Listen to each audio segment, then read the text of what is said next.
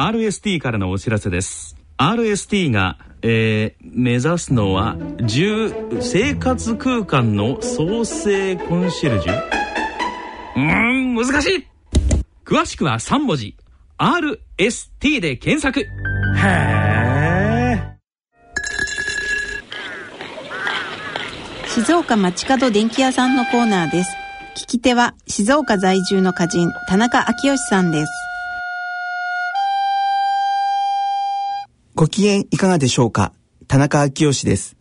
静岡町角電気屋さん。このコーナーでは静岡県内各地で商店街などの地域活動を担っておられる電気店の亭主の方へのインタビューを通して静岡各地の様子、電化製品をめぐるエピソードなどを静岡在住の私、田中昭義が伺ってまいります。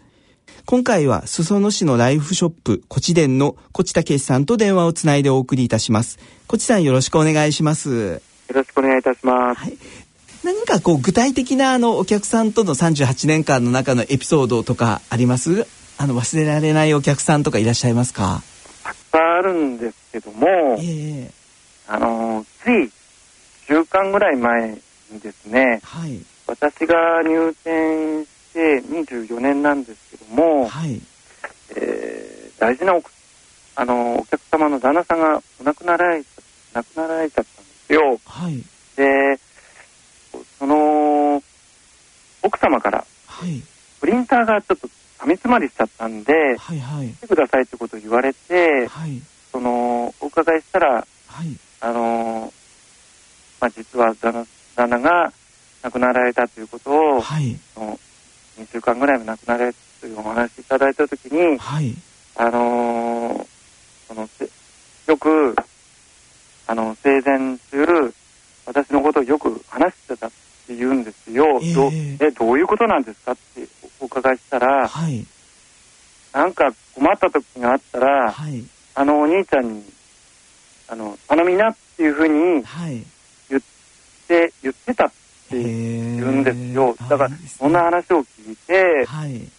あのー、ちょっと本当うれ、あのー、失礼なんですけど、はい、旦那さん亡くなられちゃって悲しいことなんですけども、はい、すごく嬉しかったんですよね。なるほど、なるほど、なるほど。はい、確かに、あの、そんな風にお客さんから、こう、もう困ったことがあったら、あのお兄ちゃんに相談したらって、はい、もうそう言わせるっていうのはやっぱすごいことですよね。えー、もうに何よりのあのプレゼントでしたね